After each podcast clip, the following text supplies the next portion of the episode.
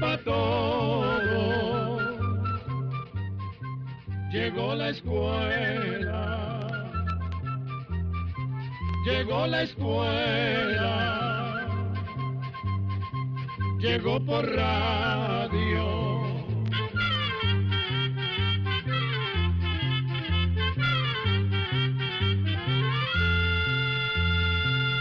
Oigamos la respuesta. Es el programa que les trae a ustedes el Instituto Centroamericano de Extensión de la Cultura, ICQ. Hola hermanos de Oigamos la Respuesta. Me gustaría que hablaran de unas ranitas que no veo desde que tenía como seis años de edad y hoy ya tengo cuarenta años. Estas ranitas las encontraba semienterradas en polvo húmedo medían como dos centímetros de largo y me dijeron que les decían túngaras. Esta es la pregunta que nos envía el señor Luis César Alemán Pavón, quien nos escribe desde Managua, Nicaragua. Oigamos la respuesta. Le contaremos, don Luis, que las ranas túngara se conocen también como sapitos túngara o sapitos de pústulas. Son de color café o gris y tienen verrugas en la piel. Son pequeños, miden entre dos y medio y tres y medio centímetros. Viven en el suelo de los bosques, en zonas pantanosas o estanques. Se encuentran desde México y todos los países de Centroamérica hasta Colombia y Venezuela. También en las islas de Trinidad y Tobago. Según algunos expertos, la población de estas ranas se ha mantenido estable en las últimas décadas. Sin embargo, en Costa Rica, por ejemplo, se considera que la especie de rana túngara está en peligro de llegar a desaparecer y está protegida por ley. Posiblemente usted no las ha vuelto a ver porque en el lugar donde usted vive ya no existen las condiciones que requieren estas ranas para reproducirse y han tenido que irse a vivir a otros lugares. Las ranas y sapos necesitan agua para poder poner sus huevecillos. Las ranas túngara se reproducen en la época lluviosa. El macho atrae a la hembra con su canto. Precisamente una de las características que más llama la atención de esta especie es el canto, que es muy fuerte y que algunas personas confunden con el de algunas aves.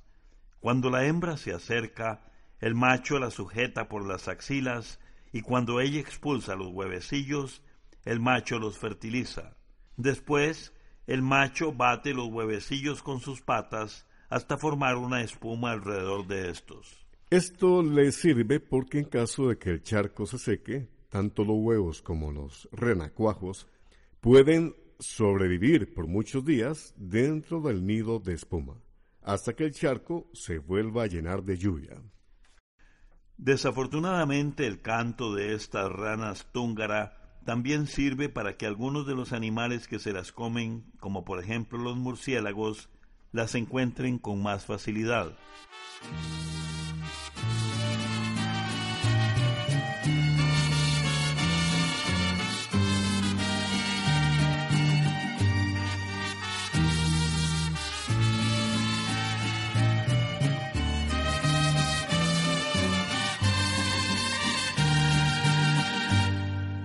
Seguirte solo a ti, Señor. Seguirte solo a ti, Señor. Seguirte solo a ti, Señor. Y no mirar atrás.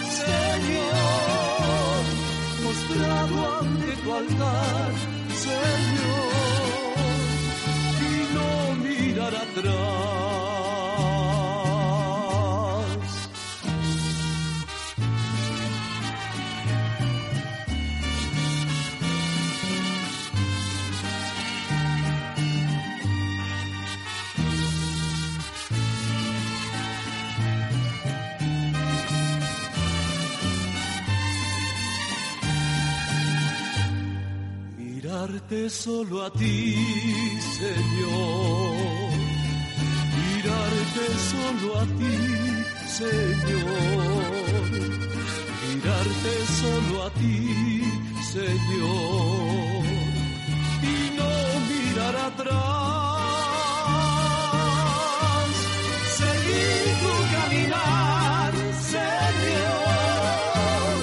Seguir sin desfallar,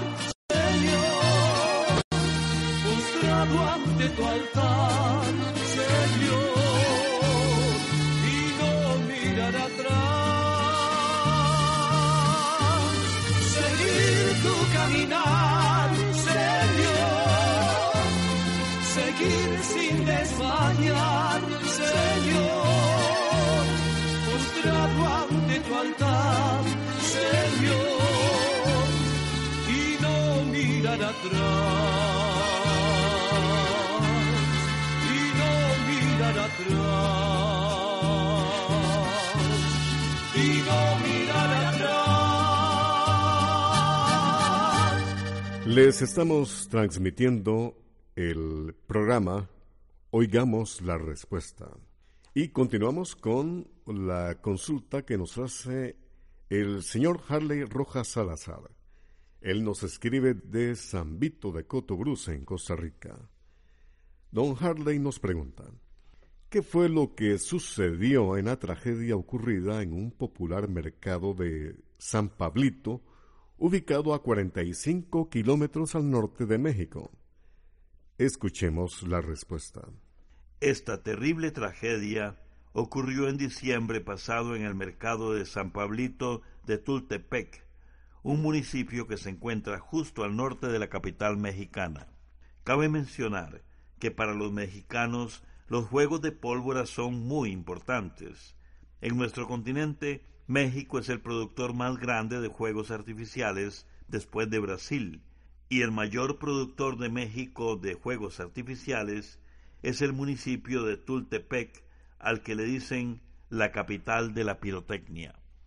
Le dicen así porque la mayoría de los pobladores se dedican a fabricar bombetas, cohetes y muchas otras cosas que se usan en los juegos de fuegos artificiales. En este lugar, este oficio tiene más de 200 años de tradición. Se transmite de padres a hijos, de generación en generación, y se ha convertido en un verdadero arte.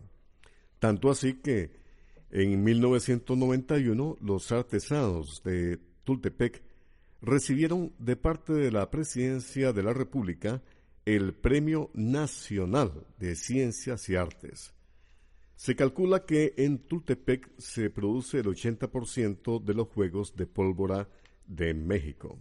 Y en el mercado de San Pablito era donde tradicionalmente se vendía la mayor parte de la pólvora y de los juegos pirotécnicos. Se lo contamos para que usted se haga una idea del tamaño de esta tragedia. Según el relato de los testigos, la desdicha ocurrió porque un niño que estaba jugando con un cohete encendido lo lanzó al interior de un local donde se almacenaba pólvora. Eso produjo una explosión y después otra y otra y otra. Estas explosiones en cadena dejaron como resultado 36 personas fallecidas y más de 70 personas heridas o quemadas, y los 300 locales donde trabajaban miles de personas quedaron completamente destruidos. Lamentablemente, esta no es la primera vez que una explosión como esta causa muertes y destrucción, ya que la pólvora es muy peligrosa y estos accidentes con pólvora suceden cada cierto tiempo. Usted escucha, oigamos la respuesta, gracias a la cortesía de esta emisora. Gracias también por su amable atención. Un estimable oyente nos escribe desde Punta Arenas, Costa Rica, y pregunta lo siguiente. Quiero que me cuenten acerca de la vida del ilustre veterano astronauta John Glenn. ¿En qué año nació John Glenn y en qué estado? ¿Cuáles fueron sus compañeros de trabajo en la NASA y en cuál fecha reciente falleció? Oigamos la respuesta. John Herschel Glenn nació en Ohio, Estados Unidos, el 18 de julio de 1921 y falleció el 8 de diciembre del 2016 a los 95 años de edad. John Glenn fue el primer astronauta norteamericano que pudo volar alrededor de la Tierra a bordo de una nave espacial. Se hizo famoso el 20 de febrero de 1960 cuando dio tres vueltas completas alrededor de la Tierra. Aquel día fue muy importante para los estadounidenses, ya que el año anterior dos astronautas rusos ya habían volado alrededor de la Tierra y los norteamericanos no querían quedarse atrás en la carrera espacial. Millones de personas emocionadas observaban en la televisión el lanzamiento del cohete espacial que llevaba a bordo a John Glenn. Después de haber realizado la difícil misión con éxito, el astronauta se convirtió en un verdadero héroe para los norteamericanos. Su fama llegó a ser tan grande como la del piloto estadounidense Charles Lindbergh, que fue la primera persona en atravesar el Océano Atlántico en avión. A pesar de la fama que adquirió John Glenn después de este viaje, el astronauta nunca perdió su sentido del humor ni su humildad. Cada vez que lo entrevistaban preguntándole por la hazaña que había logrado, siempre hablaba en plural. Así que John Glenn siempre decía, nosotros fuimos al espacio, porque todo el tiempo tuvo muy presente que ese extraordinario avance en los viajes espaciales nunca hubiera sido logrado sin el esfuerzo y colaboración de los miles de compañeros que trabajaban con él en la NASA, o sea, la Administración Nacional de la Aeronáutica y del Espacio de los Estados Unidos. Ahora bien, sus colegas astronautas más cercanos fueron Malcolm Carpenter, Gus Grimson, Leroy Gordon, Donald Slayton Leroy Cooper y Alan Shepard. Todos ellos fueron escogidos para formar parte del mismo proyecto de la NASA en el que estuvo John Glenn. Para terminar, vamos a contarle que en 1964 John Glenn dejó su carrera de astronauta para dedicarse a la política. Sin embargo, cuando tenía 77 años de edad, volvió al espacio a bordo del transbordador espacial Discovery, convirtiéndose en la persona de mayor edad que ha viajado al espacio. Amigos, es un placer contar con su importante sintonía en este espacio de Oigamos la Respuesta. Continuamos con la consulta que nos hace llegar por escrito el señor Harley Rojas Salazar quien nos está escuchando en San Vito de Cotobruz, Costa Rica, y nos pregunta, ¿en qué consiste el llamado síndrome del túnel carpal? ¿Qué síntomas manifiesta la persona en esa área de las manos? ¿Qué tratamientos y desinflamatorios son efectivos para tratar el síndrome de túnel carpal? Oigamos la respuesta. El túnel carpiano viene a ser como un pasadizo estrecho que tenemos en la muñeca. Por allí pasa el llamado nervio mediano que entra en la mano junto con tendones y ligamentos. El padecimiento o síndrome del túnel carpiano aparece cuando ese nervio que pasa por la muñeca se aplasta y causa molestia. Cualquier inflamación puede pellizcar ese nervio, lo que produce no solo dolor, sino entumecimiento, hormigueo y debilidad de la mano. Estas molestias pueden hacer que la persona tenga dificultad para agarrar las cosas o alzar bolsas. Y a veces el dolor puede extenderse por toda la muñeca o llegar hasta el codo. Algunas personas tienen este problema porque nacieron con un túnel carpiano pequeño. Otras veces este padecimiento puede ser causado por hacer el mismo movimiento de la mano y la muñeca una y otra vez. Las personas que todo el tiempo usan herramientas manuales que vibran también pueden llegar a padecer de esto. Se recomienda que las personas que padecen de túnel carpiano consulten con un médico, pues dependiendo del estado en que esté la inflamación, el médico puede mandar medicamentos antiinflamatorios como el ibuprofeno que sirven para desinflamar, o bien puede inyectar corticosteroides en la zona del túnel carpiano, lo que muchas veces es suficiente para aliviar por completo a la persona. Pero si el problema persiste, el especialista puede recomendar una operación seguida de ejercicios de rehabilitación.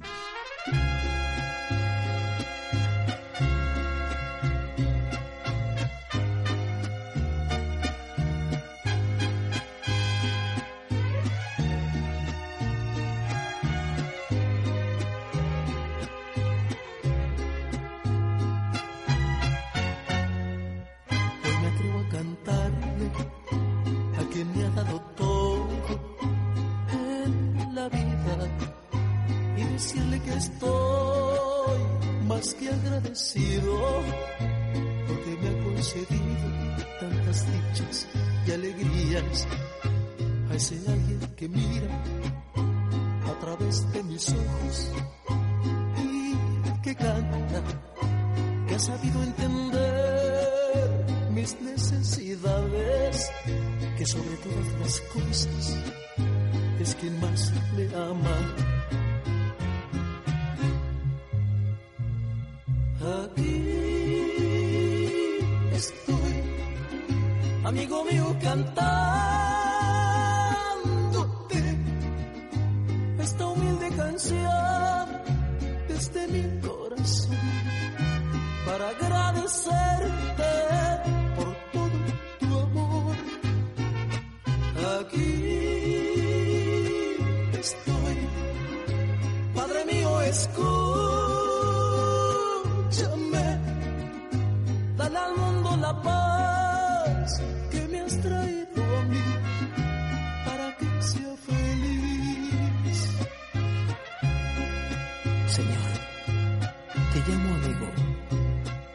igual que padre, ha sido mi amigo.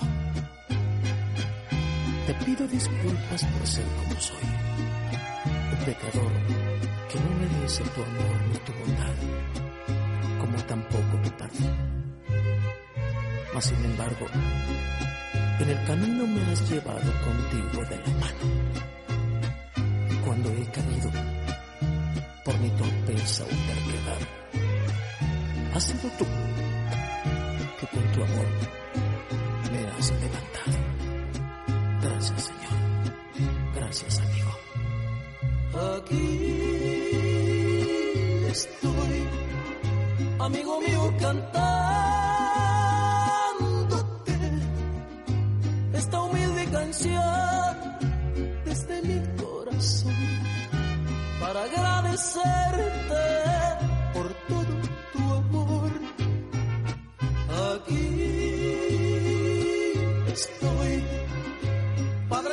escúchame, dale al mundo la paz que me has traído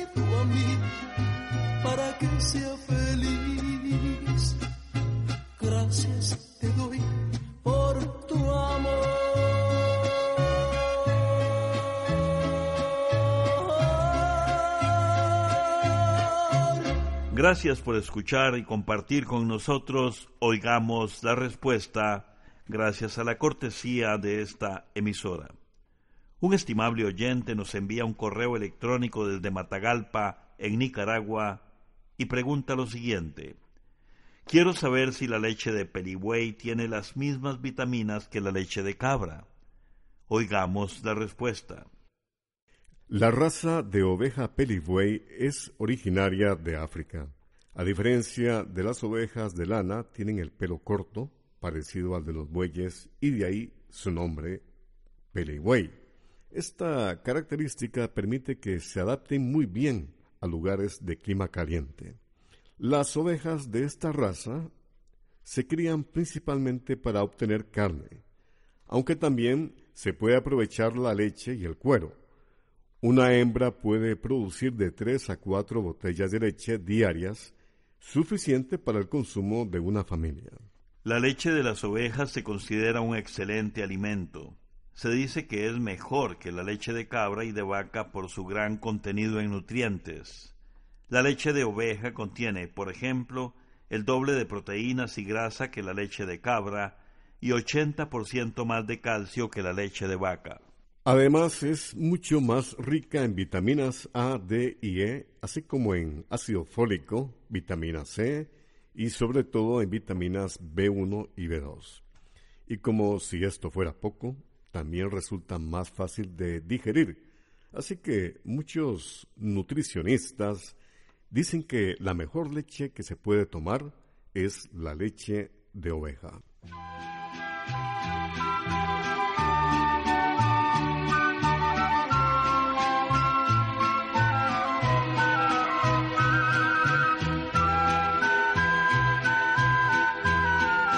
Jesús es mi pastor,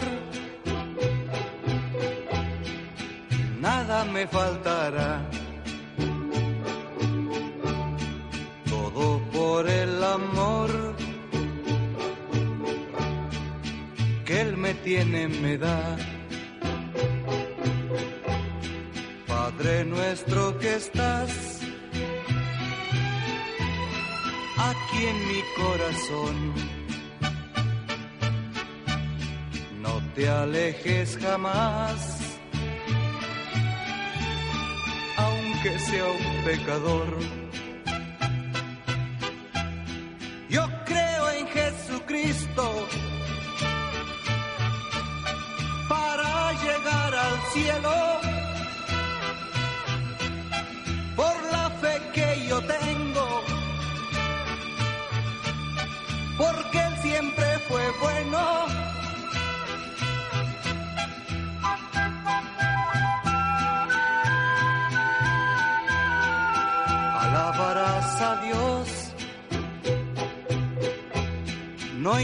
la ocasión, para que seas feliz, para que seas mejor. Yo quiero orar por ti con todo el corazón. Dios quiere eso de mí de todos pide amor.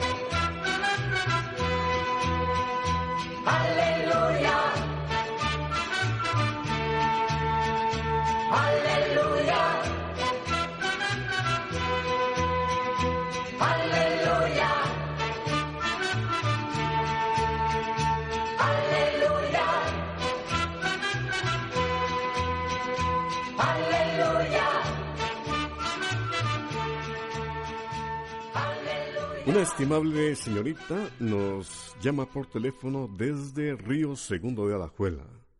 Nos plantea su pregunta al espacio Oigamos la respuesta y dice, ¿cada cuánto tiempo debemos de podar los árboles? Escuchemos la respuesta. Si se trata de árboles frutales, se acostumbra a podarlos una vez al año. La poda se hace después de que han cosechado para eliminar las ramas viejas que ya no producen y darles campo a las ramas nuevas. Y en algunas clases de árboles frutales, la poda sirve también para darles la forma apropiada, de manera que produzcan más y mejor. Los árboles ornamentales generalmente se podan también una vez al año. Hay algunos que se pueden empezar a podarlos desde que están muy jóvenes pero con otros se debe esperar un poco más. Por ejemplo, hay variedades de eucalipto que al cumplir un año de edad alcanzan casi dos metros de altura y ya se pueden comenzar a podar. En cambio, el ciprés tarda tres años para llegar a esa altura y esa es la edad para empezar a podarlos. Cuando se siembran plantaciones forestales o bosques, se acostumbra esperar a que los árboles cumplan unos seis años para comenzar a hacer las podas y las raleas. Sin embargo, a veces se empieza a hacerlo cuando los árboles cumplen tres. Como puede ver, no se puede dar una recomendación que sirva para todos los casos por igual. Programa C Control 57.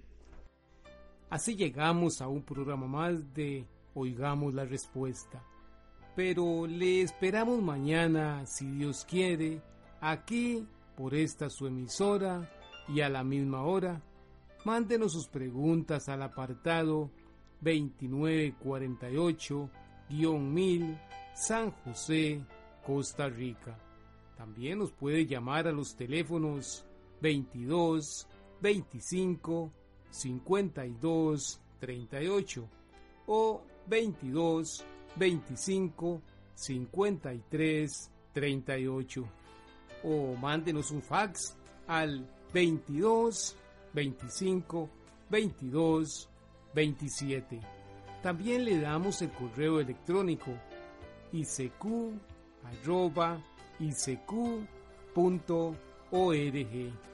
Celo de letreo icecu icecu.org. Para nosotros sus preguntas son muy importantes y estamos para servirle. También puede dirigir su pregunta a esta emisora que ellos amablemente nos la harán llegar. Muy importante, dele su nombre completo, dirección bien exacta, ah, y el lugar donde escuche el programa. Recuerde que comprender lo comprensible es un derecho humano. Que Dios le bendiga.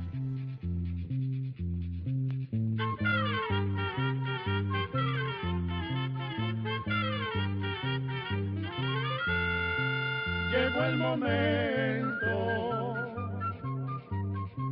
de despedirnos.